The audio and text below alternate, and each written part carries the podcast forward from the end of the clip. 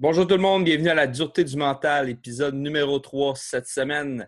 Alain et moi, on reçoit William Pelletier qui vient nous parler de sa carrière, qui vient nous parler aussi de, son retour de blessure suite à une commotion qu'il a subie cette année avec le Rocket de Laval. Euh, on fait beaucoup de liens aussi avec, euh, le COVID présentement, toute la situation de confinement euh, pour les athlètes. Donc, c'est super intéressant. Aussi, ce que j'ai à vous dire, c'est si vous voulez nous encourager, venez vous abonner sur notre page YouTube, euh, Spotify aussi et celle sur iTunes. C'est super important pour nous.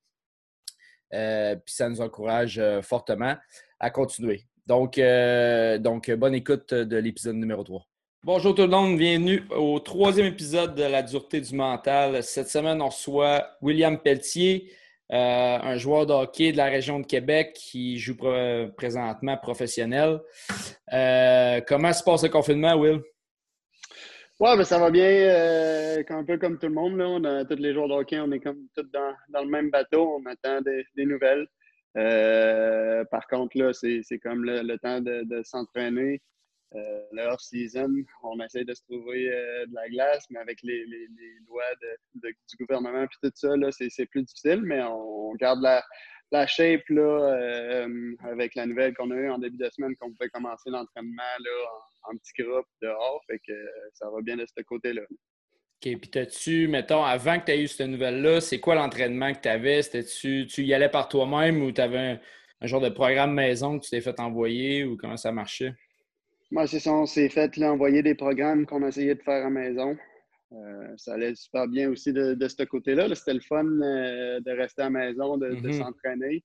Mais après euh, deux, trois semaines, là, tu t'ennuies des boys, justement, d'être comme un groupe de hockey, puis dire des conneries, puis s'écœurer, puis justement de, se motiver là, avec tout ça. C'était un peu plus difficile, mais ça, ça allait bien pareil Ma, ma, blonde est rendue en shape, c'est ça que je peux dire. Ah ouais? Puis ça, c'est, le Canadien qui t'a envoyé ce programme-là? Ben? Oui, ben eux, ils, ont, ils en envoyaient. Euh, par contre, moi, j'avais fait appel là, à mon préparateur physique, Jean-Philippe Riopel, euh, ici à Québec. J'ai fait plusieurs années là, que je, m'entraîne avec lui, puis j'aime ça aussi, euh, qu'est-ce qu'il nous prépare. Fait que, oui, il y avait le Canadien qui nous avait envoyé des affaires, mais moi, j'aimais mieux faire mes affaires avec euh, Jean-Philippe. Ah, c'est pas euh, pire. Ouais. Puis euh, aussi, on s'est parlé un peu tantôt, puis tu disais que tu allais faire du rollerblade dehors, jouer au hockey en rollerblade dans le parc Victoria. Exact, on s'ennuie, on s'ennuie de la game, là, ça fait longtemps. Ah oui, sûr. On essaie de, trouver les moyens de, de, se ramasser en gang ou de juste de jouer puis de toucher à, la balle puis s'amuser. C'est ça, tu sais, vous faites pas des drills, c'est vraiment juste d'avoir du plaisir. OK, ouais. c'est vraiment juste du plaisir parce que la surface, c'est assez difficile. Euh, surtout, ah moi, j'aime ça être intense. Ah ouais. Euh, une coupe de débarque là, que j'ai pris, que j'ai des marques, euh, des marques, là, c'est cuisses, c'est fesses. OK, Will, juste pour que le monde mette une image puis des stats, surtout un peu, là. Mm-hmm. Ton background en général, tu es parti de où? Parce que tu n'as pas un background euh, typique. Tu euh, euh, es passé par un chemin que, pour te rendre où ce que tu es présentement, tu as passé par un chemin qui n'est pas habituel. Fait conte-nous un peu, à partir de, mettons, ton midget 3 au SSF, qu'est-ce qui est arrivé et comment tu as réussi à, gravir les échelons? Ben, en fait, c'est ça. première année midget, je me suis fait couper d'un premier à Lévis. Euh, moi, c'est ça, je viens de la, de la de Québec. Mm-hmm. Je m'étais fait euh, couper dans les premières coupures à, Lévis quand j'avais vraiment un bon camp, puis ça m'a vraiment surpris d'être coupé. Puis euh, c'est Martin Laplante, dans le temps, qui était assistant entraîneur à OSSF, qui m'avait connu là, avec le sport-études. sport-études, c'est ça, à Lévis. Puis ils m'ont donné la chance d'aller au camp SSF. J'ai été à SSF, j'ai fait le club la première année. Ensuite, euh, j'étais un peu un, un traître. Euh, j'ai décidé de retourner à Lévis. J'avais le choix de, faire les deux. J'ai décidé d'aller à Lévis. la Coupe Télé, c'était à Lévis cette année-là. Puis, euh, tous mes chums aussi secondaires, là, ils, étaient à Lévis. Puis, ma famille était ah oui, ben oui, c'est normal. Fait que j'ai décidé de retourner à Lévis. Après ça, j'ai quand même eu une très bonne saison, là, ma, ma, deuxième année à Lévis. Je m'étais fait échanger aussi pendant l'été. Là, j'avais été drafté à Rouen en dernière ronde, la 12e dans le temps. puis, à 16 ans ou à 15 ans, tu t'es fait drafter? première année midget, c'est 15. 15, oui. je me suis fait drafter là, à 15 ans après ma première année au SSF. Puis, euh, c'est ça. En me faisant drafter, ben, j'étais protégé. Là. Il y a tout le temps la loi des le règlement des, mm-hmm. euh, des, qu'on peut protéger des joueurs. Je pense que c'est cinq joueurs par équipe. Je ne sais pas si ça a changé. Mais bon, en étant drafté, j'étais protégé à Lévis, fait que personne ne pouvait venir me chercher. Puis, euh, c'est ça. Mais pendant l'été, j'avais parlé à un recruteur là, de Victoriaville. il était, je disais que le Rouen, je trouvais ça loin. Puis, je commençais aussi avec ma blonde. Euh, dans le temps. Fait que j'étais jeune ado, puis on voulait rester proche de Sablon, on voulait que ça marche. Fait que c'est ça. Il m'avait échangé pour aller à Victoriaville. Euh, c'est pendant cet été-là, -là, ça a été une grosse décision pour moi. J'ai décidé de ne pas me présenter au camp à Victoriaville. Euh, même si j'avais quand même des bonnes chances de, faire l'équipe. Ben, tu avais eu une bonne saison, je pense. Tu étais capitaine, une coupe de points. Assistant capitaine, je me trompe pas dans le temps, c'était Jean-Christophe Laflamme euh, qui était capitaine. Moi, j'étais assistant. Euh, puis ouais, on avait vraiment eu une bonne saison. Je ne me rappelle pas euh, mes stats par cœur, mais je pense que j'étais un premier de, de, mon équipe là, côté statistique. Puis c'est ça, on avait encore de la belle vision là, avec la, Coupe de l'Est. Il y avait beaucoup de recruteurs. Ah oui, ah oui puis, ça a bien été aussi au, tournoi. Fait que, ça, ça a été une grosse décision là, après cette année-là. Si je m'en allais à Victo, ou euh, j'avais l'autre option d'aller collégial. Euh, le chien qui arrive. On va couper ça. Euh, ouais. Hey, Pablo! Ça, c'est assez live, merci. Ah ouais, c'est bon, ça. euh, ouais, fait que là, c'est ça, pendant l'été, j'ai parlé avec Michel Labadie, là, qui était le head coach du programme à Saint-Lô.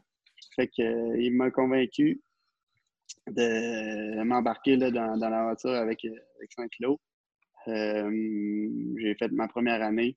Tu as trois ans, là, je pense? A trois ans et demi, si je ne me trompe pas, ou deux ans et demi. Hein. Euh, c'est ça. Euh, j'ai fait mon, cégep là.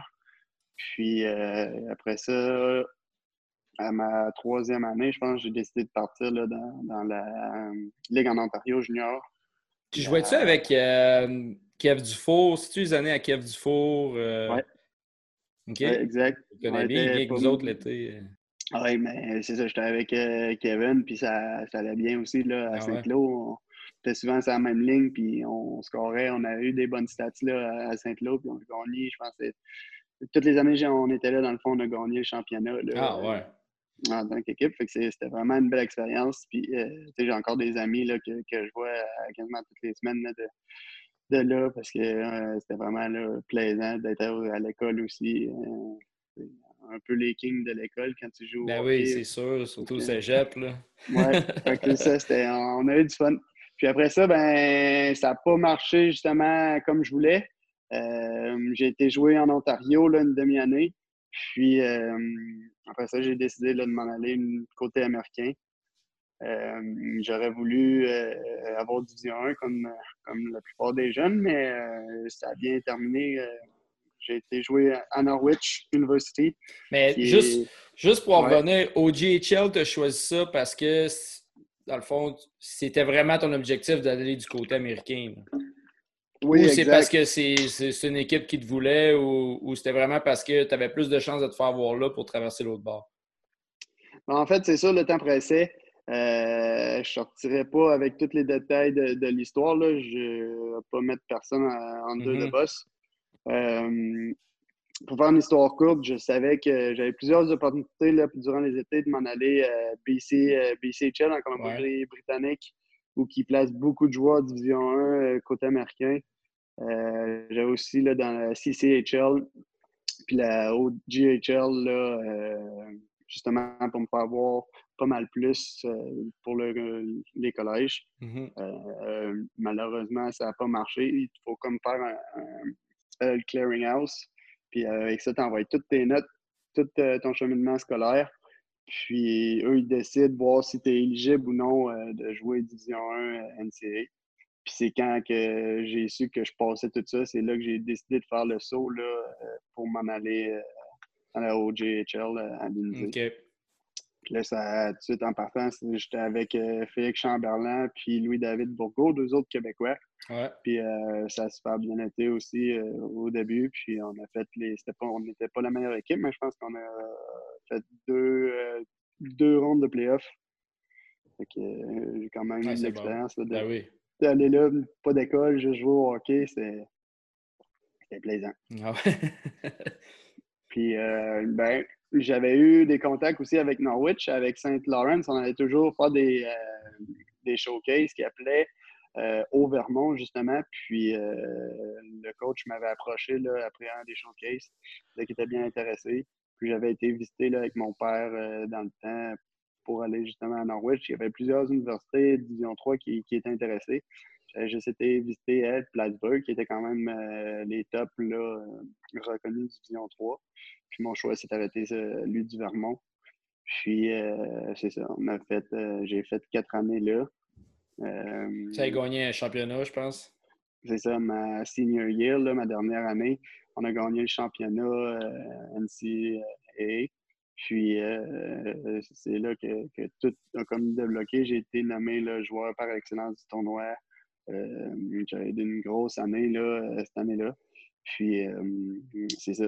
Pendant l'été d'avant, ma dernière année à Norwich, j'avais parlé avec Pierre-Cédric Labrie.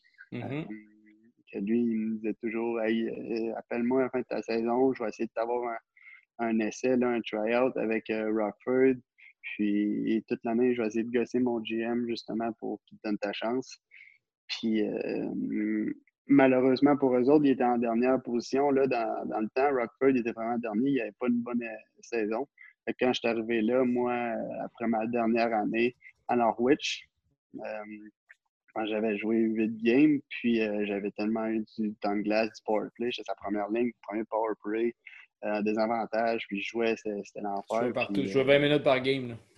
Ouais, c'est ça. Fait que j'ai eu ma chance en partant. Là, j'ai signé là, après la saison pour une année complète à Rockford. Euh, ma première année professionnelle, ça se fait bien été. J'avais vraiment un bon coach qui est rendu le, coach des Blackhawks. Euh, J'avais vraiment une belle affinité avec lui. Il me faisait confiance, je faisais confiance. Puis, euh, ça, pendant l'année, j'ai re-signé une autre, une autre année. Fait que là, j'ai joué en tout euh, deux ans à Rockford. Puis euh, l'année passée, j'aurais pu retourner à Rockford, mais je voulais trouver, euh, essayer une nouvelle organisation. Une fois que tu étais avec le Rocket, dis-moi un peu comment ça s'est passé. Là, là tu es arrivé là. Est-ce que tu avais déjà eu, parce que là, pour ceux qui ne savent pas, c'est que cette année, tu n'as pas joué beaucoup de matchs parce que tu as eu une grosse commotion. C'est ça? Non, mais ça, ça a été euh, une année quand même difficile là, euh, cette année avec le, le Rocket. C'est de valeur.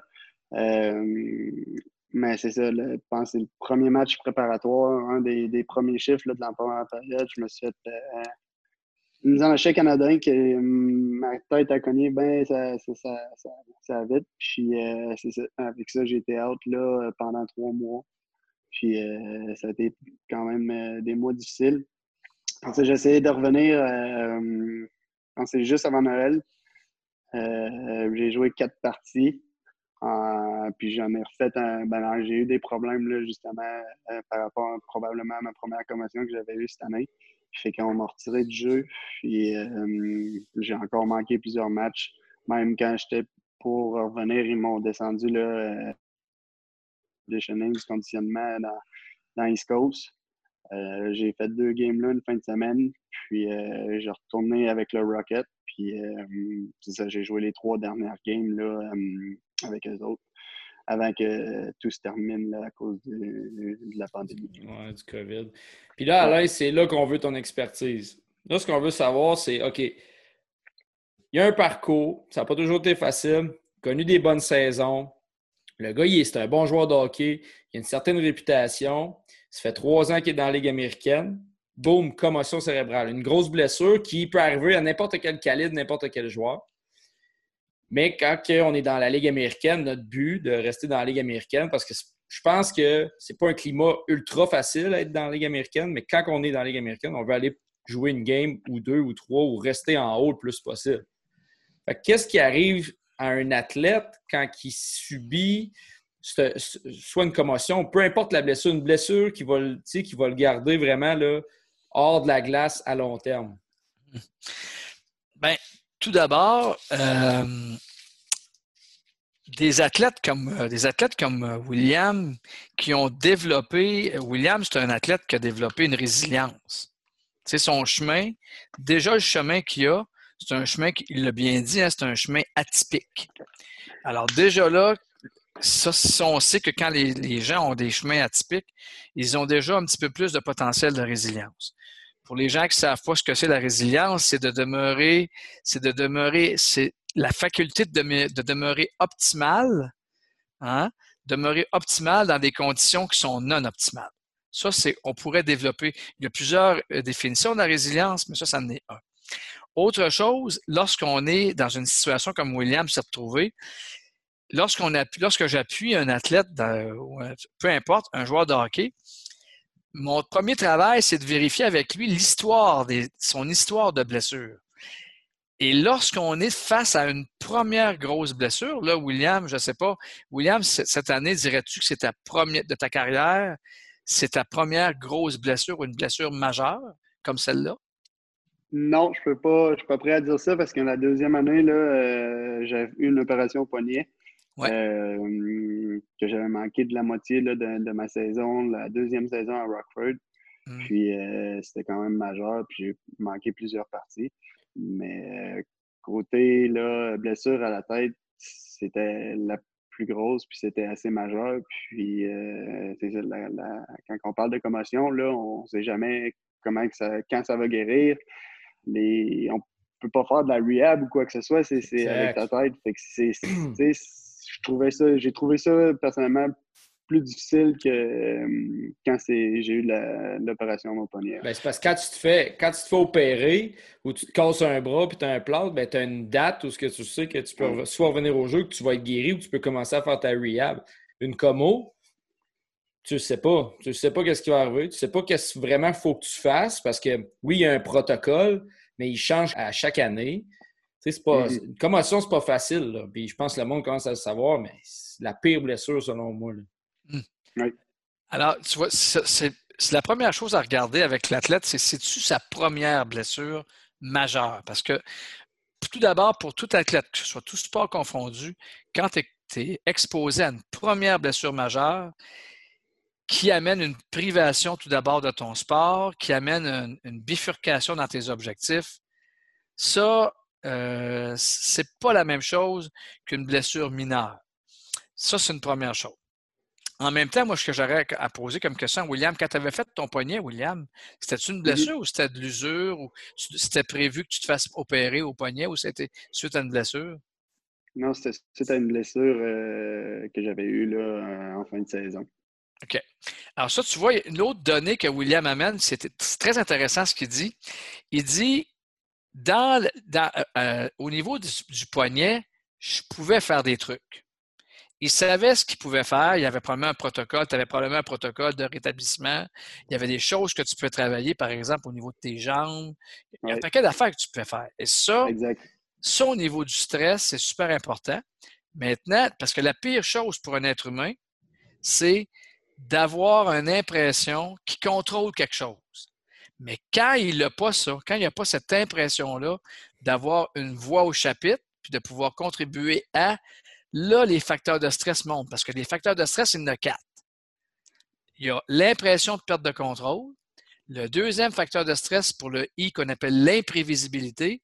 N, des facteurs de nouveauté, puis E pour ego, c'est-à-dire les peurs, tout ce que je peux l'influence sur ma personnalité, peur de décevoir, peur de ne pas atteindre mes objectifs, euh, peur de l'erreur, peur de l'échec, etc. Alors, quand ces quatre facteurs-là, un des quatre peut être touché, ben là, euh, l'athlète est un petit peu plus, euh, est un petit peu plus mis à l'épreuve. Maintenant, quand l'athlète, même durant une blessure, quand il est capable de pouvoir dire Ah, ça, je peux faire ça, je peux faire ça, le niveau de stress descend. Fait que ça, c'est la première chose. Comment je vais comment est-ce que je fais affaire à un athlète qui est dans une première longue blessure qui le prive? Et si on fait une parenthèse, le COVID actuellement, depuis le 12 mars, ou plus précisément le 18 mars, le COVID a le même impact qu'une grande blessure. Ben oui, tu es arrêté, tu peux, peux, rien faire. Tu peux pas pratiquer ton sport, c'est sûr, sûr, Et tu as des limitations aussi. Mm-hmm. Comme, comme William, c'est un beau parallèle à faire. Puis ça, l'INSEP en France, qui est l'Institut national de sport et, et euh, je pense d'éducation physique, je ne sais pas, là, mais c'est la MEC au niveau du sport en France pour les athlètes amateurs de niveau olympique, qu'on appelle l'INSEP. Ici au Québec, on a l'INS, l'Institut national du sport du Québec à Montréal. Ben, L'INSEP, dans les différentes conférences qu'ils font, c'est ils comparent, on compare la, la COVID a une méga blessure. Alors, pour certains athlètes, c'est une méga blessure parce qu'ils sont privés de leur sport. Donc, William a fait affaire à ça. Donc, dans ce temps-là, il y, a différentes, il y a différentes choses qu'on va faire avec un sportif. Et juste, juste pour compléter ta parenthèse, excuse-moi Alain. Non, vas-y, vas-y. Mais est-ce que ça veut dire, puis là, c'est une supposition, est-ce que ça veut dire qu'il y a des athlètes qui ont connu une carrière ou qui sont en ce moment en train de connaître une belle carrière, qu'en sortant du COVID, ça se peut qu'il n'y ait plus rien qui marche. Là, j'exagère, mais ou que ça soit plus difficile. Oui, et ça, ça dépend d'un paquet de facteurs. Ça dépend tout d'abord tout d'abord de la personnalité ou ce qu'on appelle, nous autres, en psycho, en psychologie, de la psyché de l'athlète. Comment l'athlète est conçu, sa capacité de résilience, de rebondir. Ça, c'est une première chose. Deuxièmement, ça dépend aussi de comment il a comment il, y a six capacités à activer. Donc, tu as la capacité qu'on appelle d'accepter. Accepter voulant pas dire se résigner. Tu as la capacité de donner du sens pour demeurer focusé. Quel sens je vais donner à cette break-là? Est-ce que je vais en profiter pour, mettons, travailler des choses comme la flexibilité, travailler, et donner du sens, ça veut dire de la créativité. Comment je vais utiliser cette période-là pour vraiment sortir le meilleur? Optimiser mon temps que j'ai pour soit m'entraîner, m'améliorer, whatever. tout à fait, tout à fait. Troisièmement, tu as la capacité qu'on appelle de se projeter. Donc, qu'est-ce que je veux atteindre comme objectif? Pourquoi j'ai fait ce sport-là? Me revoir en train de revenir au travail, puis me projeter dans un, futur, puis de, de, un futur prochain, mais en même temps, avec des objectifs, donc modifier la fixation d'objectifs. Il y a aussi ce qu'on appelle la capacité d'apprécier. Apprécier que je suis en santé, apprécier que je peux faire d'autres choses, apprécier mon sport qui me manque, parce que quand je m'ennuie de quelque chose, ça veut dire que, que j'aime ça. Tu as aussi la capacité de. la mémoire me, me, fait défaut, là, mais je reviendrai tantôt. Puis tu as la, la, capacité de. Euh, je reviendrai tantôt. Fait que tu as six capacités à activer. Et c'est, premièrement, l'athlète, est-tu en contact avec ses entraîneurs? William, tu vois, il a fait ça. Il est en contact avec euh, JP, que je connais, JP Riopel. Il est en contact avec moi, on se voit régulièrement euh, en préparation mentale. Fait que tout le, cadre objectif, faire les routines, travailler des choses que durant l'année, il n'a pas le temps de travailler. Et aussi, s'adonner à des activités qu'il n'a pas le temps. Parce que là, on est en période de COVID. Et là, qu'on soit en période de COVID ou en période de commotion, bien, puis ça, William, il l'a fait. Il l'a fait, c'est parce que je connais un peu ce que William a fait durant. Ça fait combien de temps, William, qu'on travaille ensemble? Un an et demi? Bientôt deux ans. Bientôt deux ans. Euh, un an ou deux, me semble. L'année passée qu'on a commencé, je ne me rappelle plus. Ça, c'est l'an passé. Oui. Au cours d'été. Euh, oui, c'est ça. Ça fait un an. Ça va faire un, an. Un an. Alors, euh, William, il a fait ça il a pris du bon temps, mais ça, en période de longue privation de ton sport, l'athlète souvent se sent coupable de ne pas aller faire ça, mais au contraire, il faut que l'athlète se permette ces choses-là parce que là, il est inactif. Alors, qu'est-ce que je peux faire? Qu'est-ce que je peux faire pour mon sport? Qu'est-ce que je peux faire pour mon aspect social? Par exemple, pour prévoir, prévenir une deuxième carrière? Qu'est-ce que je peux faire pour développer d'autres intérêts? C'est ce que l'athlète doit tranquillement aller bambocher à droite et à gauche. Puis ça, c'est. Mais là, pendant le COVID, mais pendant une commotion, oui, il, est un peu plus. Il y a beaucoup de restrictions, là. oui. Que, moindrement qu'il y a des symptômes, il doit arrêter de faire son activité. Oui. Si, ça va bien, commence à faire du vélo, peut commencer à aller, puis ceux qui sont à l'école vont à l'école, ceux qui commencent à travailler commencent à travailler. Bon, puis il y a des symptômes, boum, step, step back, puis là, tu es obligé de recommencer à zéro. C'est ça qui est qui est dur sur une saison. Oui. Tu sais, Ligue américaine, c'est combien, de, combien de matchs? C'est 70 games? 72 games? 76 games. Ouais. puis tu en as joué sept, ça veut dire que tu as, manqué la saison au complet, dans le fond. qu'est-ce qui, qu'est-ce qui fait qu'un athlète va revenir soit à la même force qu'il était ou plus fort de ça? Tu as nommé beaucoup d'exemples, mais là, on était associé beaucoup au COVID, mais par rapport à une commotion,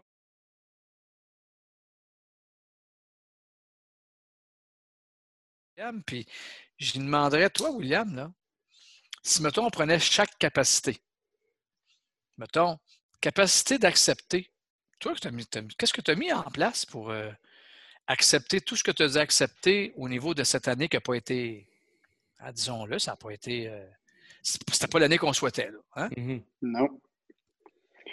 Euh, répète ça, c'est quoi ta question? Ouais, c'est comment, comment tu as. Parle-moi donc de comment tu t'y es pris pour parce qu'il y a eu des moments où on s'est jasé, toi puis moi, hein, tu as accepté sans te résigner, mais tu as accepté la situation à un moment donné. Oui, mais c'est sûr que quand tu joues au hockey, il faut accepter en partant qu'il y a des bonnes chances que tu aies des blessures. Mmh. On s'entend? De un, moi, je suis conscient de ça. De deux, je suis pas le plus gros. Tu sais, tu m'as déjà vu. Je suis pas le plus gros. Puis dans la Ligue américaine, c'est des gros gars, c'est physique c'est physique, puis tu sais, il y a des coups cochons des fois parce que le monde veut le faire à leur place, puis ça fait partie de la game. Fait qu'en partant, tu n'as pas le choix d'accepter que les blessures, ça fait partie de la game. Après ça, quand j'ai eu cette blessure-là, ben c'est sûr qu'il y a une période d'adaptation. C'est sûr que c'est difficile aussi d'accepter au début. Tu sais, c'est ma première game préparatoire. J'étais craqué comme. Oui, c'est sûr. J'ai jamais été craqué. J'étais à la maison. Euh, toute ma famille allait venir cette année. Mes amis, il y avait des plans de, de, fous. Puis là, euh, première game préparatoire, j'ai une commotion. c'est ça, ça m'a pris quelques jours pour euh, réfléchir à tout ça puis être capable d'accepter. Mais en même temps, comme on a dit en début d'émission de podcast, mon chemin que j'ai fait, il est atypique. Puis j'en ai eu des, des embûches euh, puis j'ai toujours, toujours réussi à passer au travers. Euh, partir de Division 3 à Ligue américaine, il n'y en a pas beaucoup qui ont fait ça. Euh, juste de jouer collégial puis d'aller du côté américain, il n'y en a pas beaucoup qui ont fait ça. Puis ça, de ce côté-là, je suis capable de le dire, c'est une grande force chez moi que je suis capable justement de relever les défis. Fait que là, quand j'ai eu ma commotion, ben, après quelques jours, j'ai dit OK, j'ai une commotion, je suis blessé, mais comme Alain dit, j'ai pas eu le choix de l'accepter. Puis j'ai juste dit, c'est un autre, un autre embûche là, euh, pour moi. Puis, euh, je, vais être capable, je vais être capable de rebondir. Ça, je suis pas inquiet pour moi.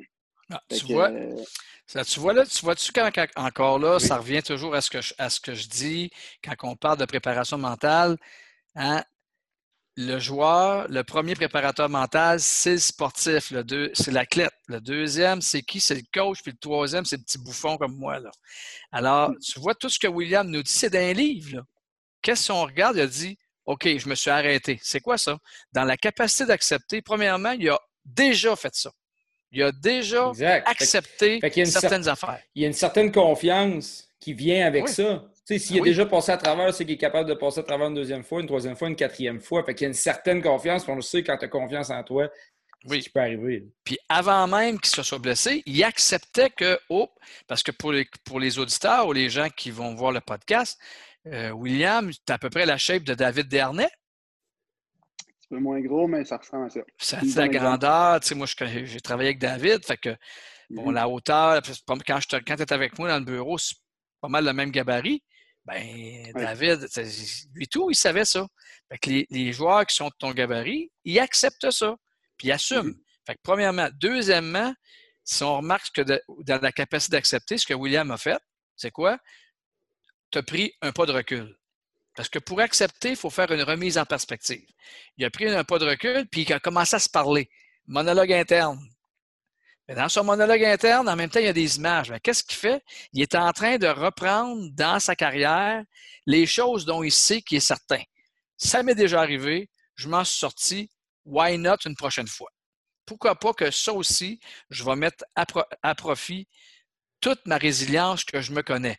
Ça, c'est un joueur de hockey qui commence à se rappeler puis qui commence à se mettre dans un mindset qu'on appelle growth mindset, qui est dans un mindset d'ouverture de dire, moi, là, ça ne s'arrête pas là. Fait que ça, c'est des stratégies que William il nous dit. Il n'a pas eu besoin d'un préparateur mental pour ça.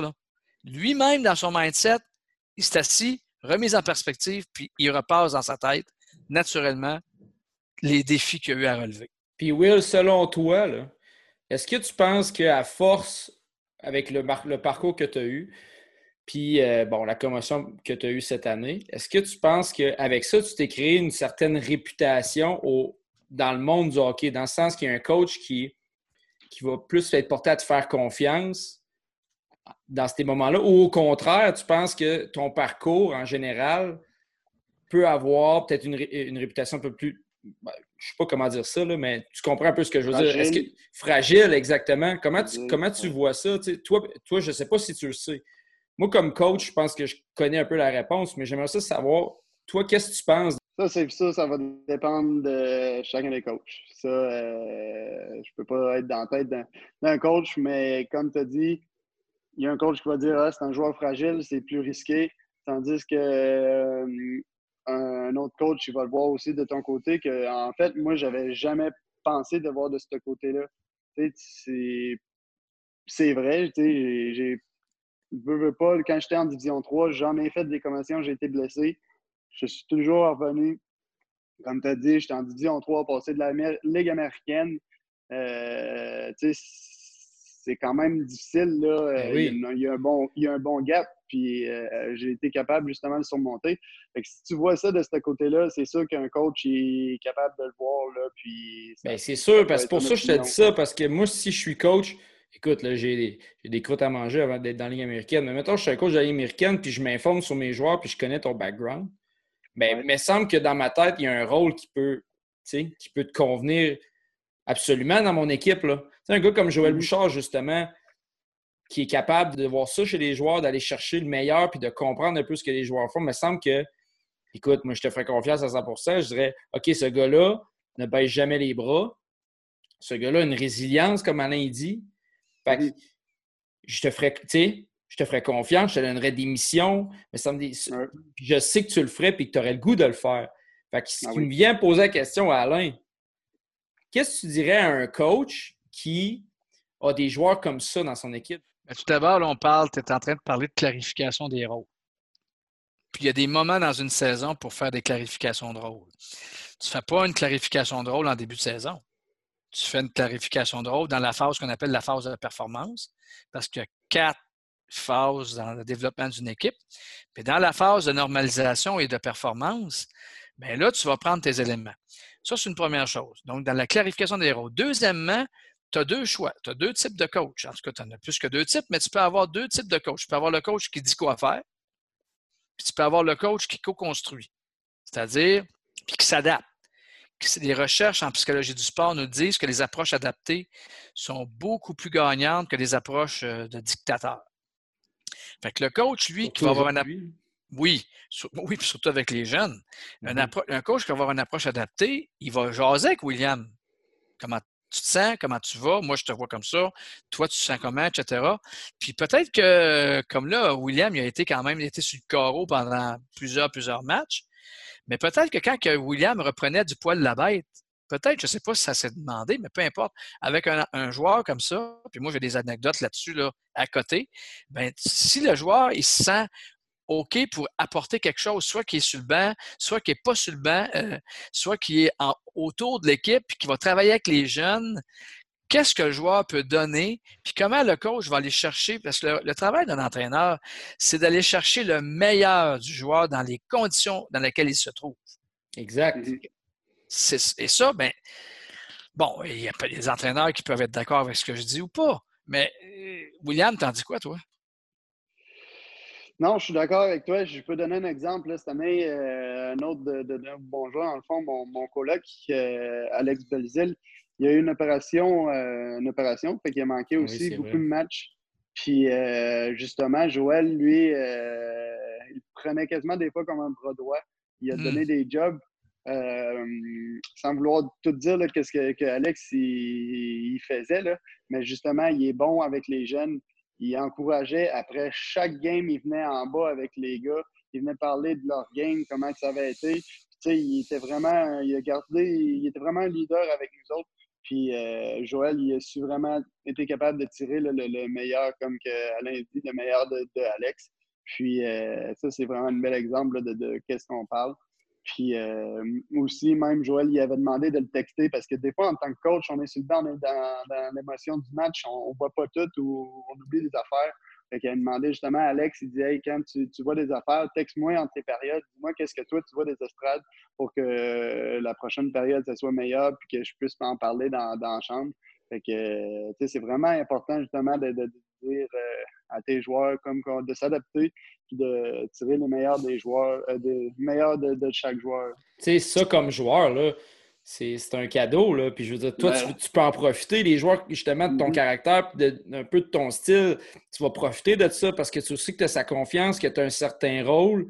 Fait que quand tu vas embarquer sa glace, tu vas avoir le goût de tout donner pour le gars derrière de toi. Ben oui. Ce qui se passait peut-être pas dans la décennie avant, nous, tu sais, la ah décennie, mettons, des années de, début 2000, puis en descendant.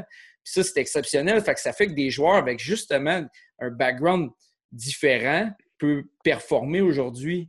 Tu sais, hmm. c'est impressionnant de voir ça. Puis, ah, euh, Totalement. Puis je vais te voler la, parole, Alain, parce que moi, j'en ai vu, là, justement, mon premier coach que j'avais à Rockford, il, savait. Puis, tu sais, chaque joueur a une personnalité différente. Il y en a qui aiment ça, se faire pousser, dire désolé le langage, mais se faire botter dans le cul, dire ah ouais, go, go, go, tandis qu'il y en a qui vont être un peu plus euh, posés, puis plus à l'écoute, puis envoyer dans le fond du feedback positif. Puis là, dans ce temps-là, quand il a des feedbacks positifs, bien là, c'est là que le joueur va t'en donner. Tandis que des fois, c'est le contraire. Puis euh, c'est ça, c'est hum, quand un coach est capable de voir ça, je pense que c'est vraiment une grosse, grosse qualité qu'un coach peut avoir. Oui, euh, est capable de lire ses joueurs. Exact. C'est drôle parce que William, il dit des mots dans la, les autres capacités que j'avais oublié, c'est la capacité de s'adapter le mot, il est sorti, tu penses? S'adapter. L'entraîneur s'adapte, le joueur s'adapte. Puis la capacité aussi de rester connecté. Ça, c'est la sixième. Rester connecté à mon rêve, rester connecté à pourquoi je joue au hockey? Pourquoi que j'aime ce sport-là? Rester connecté à mes objectifs.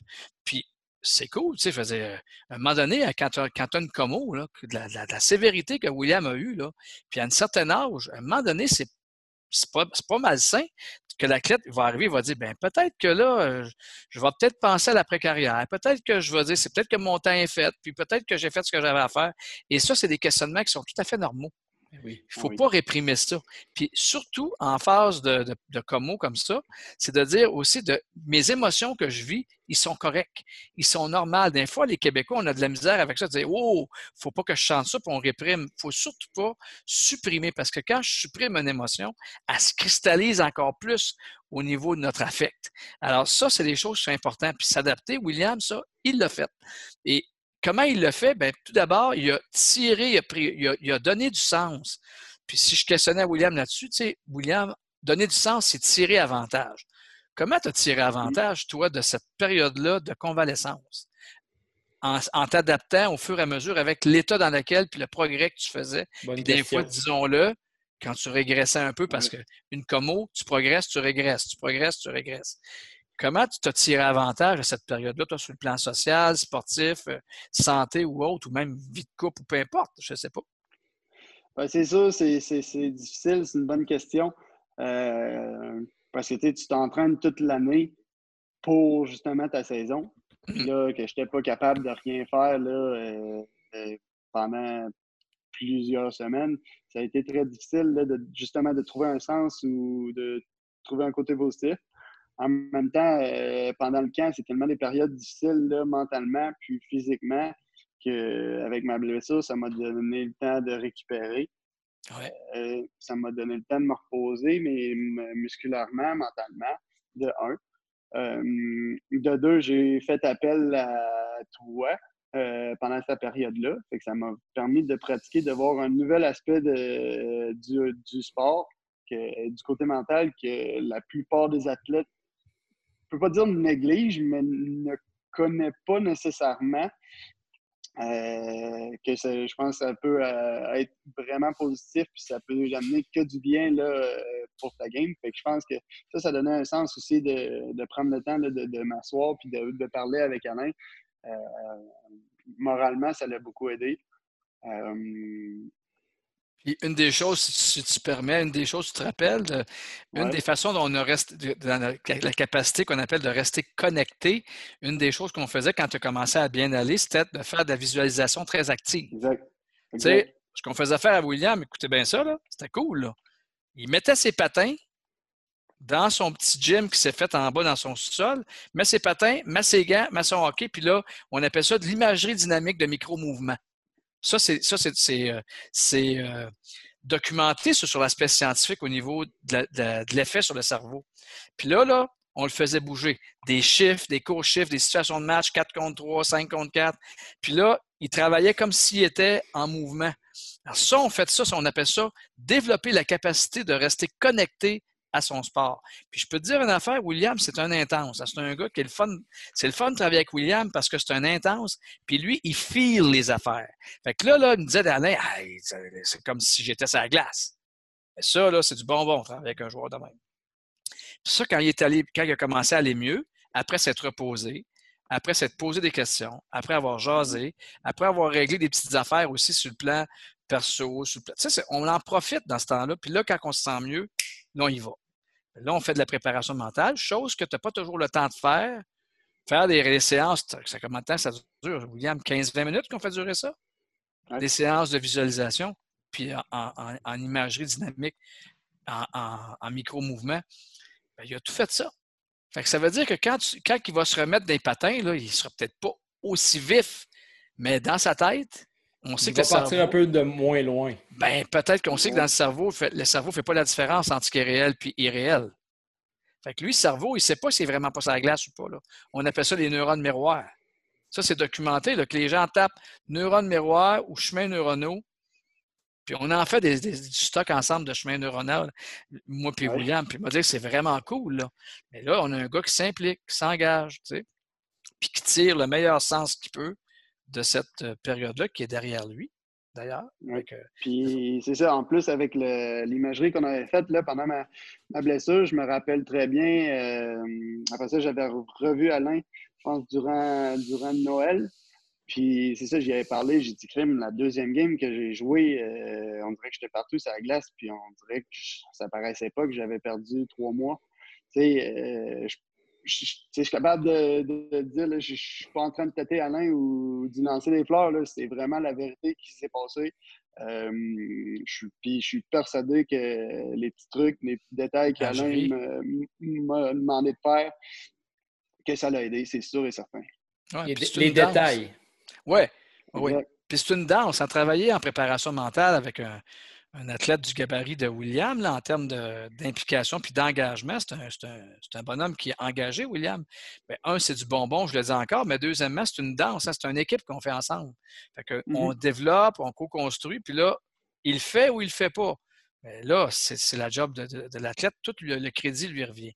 Fait que ça, c'est super intéressant. Puis l'autre chose que je voulais dire par rapport aux entraîneurs, en période, en période de, de grandes blessures, comme William a vécu, L'environnement de l'athlète, favoriser l'environnement de l'athlète, on sait que les écrits en sciences au niveau de la psychologie du sport nous disent que ce qui constitue le principal environnement de l'athlète, c'est le coach. C'est sûr que je ne veux pas mettre de pression sur l'entraîneur. S'il y a des entraîneurs qui voient ça de même, je m'excuse, c'est pas ça que je veux faire. C'est pas mon intention. Mais le coach qui garde le contact, puis William pourra nous en parler, je pense que son entraîneur il a été pas mal en contact avec lui, soit par texto, courriel, jasette. L'entraîneur, il fait, c'est le principal pilier de l'environnement de l'athlète. Alors ça, il faut rester proche de nos athlètes quand ils sont dans des grandes blessures. Ça favorise le, rétablissement et la résilience. Mais pourquoi? Parce que euh, c'est lui qui gère. Dans le fond, l'athlète se fie à lui pour gérer quoi son temps de glace? pourquoi que l'athlète voit l'entraîneur comme le principal pilier? Ben, je sais pas. Peut-être, William, toi, tu dirais quoi à ça? Tu dirais quoi ça? Je sais pas. C'est peut-être pas le cas. Dans la Ligue professionnelle, on n'est peut-être pas dans des, des zones de même, mais euh, je pense que Joël Bouchard, c'est un bonhomme qui, qui a un, portrait très proche de ses joueurs. Qu'est-ce que tu en penses, William? Effectivement, c'est vraiment important d'avoir une bonne relation euh, avec notre coach, là, puis ça a vraiment changé avec les années, justement. Euh, puis si on prend un exemple, tu prends notre entreprise, tu ton, ton boss qui est en haut, puis dans le fond, c'est la même affaire avec notre, notre coach. C'est lui qui va tout prendre les décisions par rapport justement au temps de glace, si tu es sur le power play, si tu es sur le désavantage ou quoi que ce soit. Fait que, quand on est sur la glace, nous autres, c'est à lui qu'on veut plaire en arrière pour nous autres avoir notre bonbon, qu'on veut avoir notre temps de glace qu'on mérite. Fait que, c'est pour ça qu'on a une immense pression de lui plaire. Puis que justement, qu'il soit aussi proche de nous là, euh, dans la chambre. Ça l'aide. Ben, C'est ça, on, est plus à l'aise avec lui, on est capable d'y parler justement. Puis, comme Alain disait, cette année, ça, a été difficile, là, mais avec Joël Bouchard, là, ça, j'ai pas un mot à dire là, euh, quand on se parlait justement avec ma blessure. N'importe qui aurait pu dire Voyons, euh, arrête, de, arrête là, ça fait trois mois, euh, qu'est-ce qui se passe avec toi? Et, tough it up, on dit en anglais, puis embarque. Là, et, jamais qu'il a, a, dit un commentaire négatif par rapport à ma formation, justement, il m'encourageait de prendre le temps de, guérir. Puis, il me le disait, il dit, tu sais, Will, euh, il y a plus que le hockey dans la vie, là. Ben euh, c'est ta santé, puis quoi que ce soit. Je veux vraiment que tu prennes le soin de, prendre le soin là, de toi, puis de revenir en jeu euh, quand ça va être le temps. C'est du bonbon pour un... C'est ça, c'est ah du bonbon pour un joueur. C'est ah ça que tu veux. Tu veux jouer pour un ah gars comme ça. oui. Exact. en même, temps, en même temps, ce qui est intéressant d'amener, c'est que ce n'est pas tous les coachs qui choisissent d'avoir cette approche-là c'est correct. On n'est pas là pour dire c'est bon, c'est pas bon. C'est ben juste, c'est des faits. Il y a des coachs qui sont peut-être moins dans l'habilité de communication, d'autres qui vont être plus distants, d'autres qui sont plus dans une autre école, une autre philosophie. Mm-hmm. Puis tout ça est correct. Ça ce qui est important, aussi, ça peut marcher aussi, tout à fait. Alors maintenant, ce qui est important, c'est de travailler en substitution si, exemple, mettons, euh, prenons l'exemple de William, si en cours de blessure, il n'y aurait pas eu euh, le même rapport qu'il a eu avec son coach, qu'il a eu, puis qui était très content pour lui, bien là, l'entraîneur, ou encore, bon, ben, il peut aller vers son préparateur physique. Peut-être qu'avec le préparateur physique, il y a une bonne substitution qui peut se faire. Peut-être qu'il va aller avec l'assistant coach ou le coach de position. Même le coach des goalers, mm-hmm. si le coach des goalers, il y a un bon feeling avec William. Là, ça donne qu'il y avait le préparateur mental qui était là. Puis on avait un entraîneur qui était pro-joueur. Écoute, moi, ce que je sens de William, c'est qu'il a hâte de rejouer. Là. Exact. Puis, puis justement, comment tu entrevois ce qui s'en vient là? Est-ce que tu as un contrat de signé avec le Rocket ou il y a, tout est sa glace présentement parce qu'il y a le COVID ou comment ça marche? Non, mais j'avais signé pour un an avec le Rocket, fait que ça va se terminer là, euh, en, en, juillet. Fait que euh, c'est ça, je suis dans une période où que je peux rien contrôler. Je ne sais pas mm-hmm. qu'est-ce qui va se passer là, avec le futur. Euh, en même temps, on essaye de, de, moins y penser possible parce que justement, ça, ça va nous stresser. Puis à un moment donné, on se demandait s'il allait avoir du hockey l'année prochaine. Fait que euh, non, j'ai parlé avec les personnes qu'il fallait que je parle, puis on est quand même confiant qu'il va y avoir du hockey l'année prochaine. Ça va sûrement partir de plus tard, mais euh, il devrait y avoir du hockey. Puis avec le parcours que j'ai eu, là, puis les contacts que j'ai avec le hockey, pour l'instant, en tout cas, je suis pas trop inquiet que euh, je vais me trouver du travail. ça va être mm. difficile, ça va être une année difficile, mais comme on dit là, puis on parle de résilience depuis le début du podcast, là, je sais que je vais juste travailler plus fort, puis mm tout va euh, se remettre en place. Ouais. Puis une des clés importantes, hein, William, on en parle d'un fois, toi et moi, puis c'est, euh, je pense que ça, c'est une autre clé importante au niveau des blessures, c'est, c'est, refixer nos objectifs. Court, moyen, long terme, retravailler sur ça, les étapes, travailler en micro-étapes. Ça, c'est la fixation d'objectifs, c'est la colonne vertébrale de la préparation mentale. Ça, on, prendra le temps d'en faire un épisode euh, complet sur la fixation de l'objectif. Il y en a beaucoup, euh, beaucoup de gens qui m'en ont parlé euh, parce que. Puis le commentaire que j'ai eu sur le podcast, pour faire une parenthèse, c'est que ça ne s'applique pas juste au hockey, ça s'applique tellement à plein de sphères, à plein de sphères de notre société, ah que ce soit en business, que ce soit à d'autres sports, dans une famille, dans un.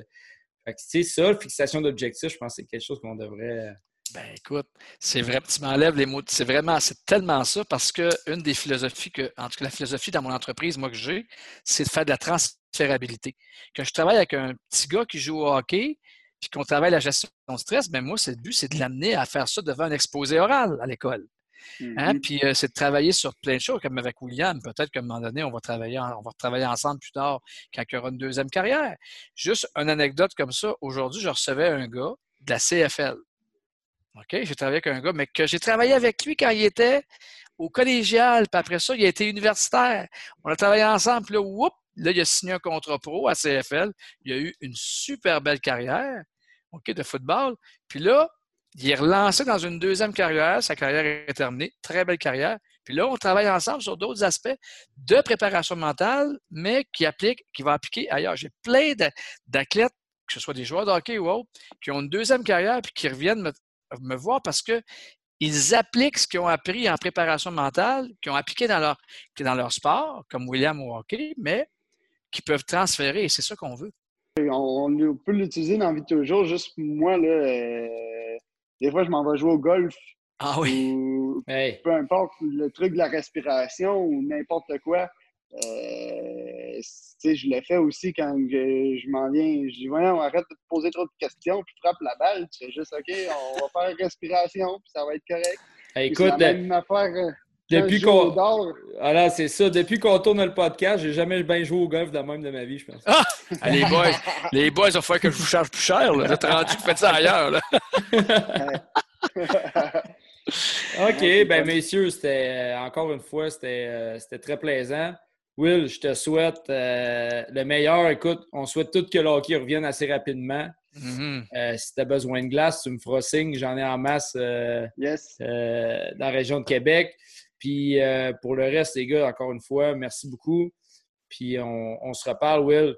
Bonne saison. Puis j'espère te voir à TV l'hiver prochain.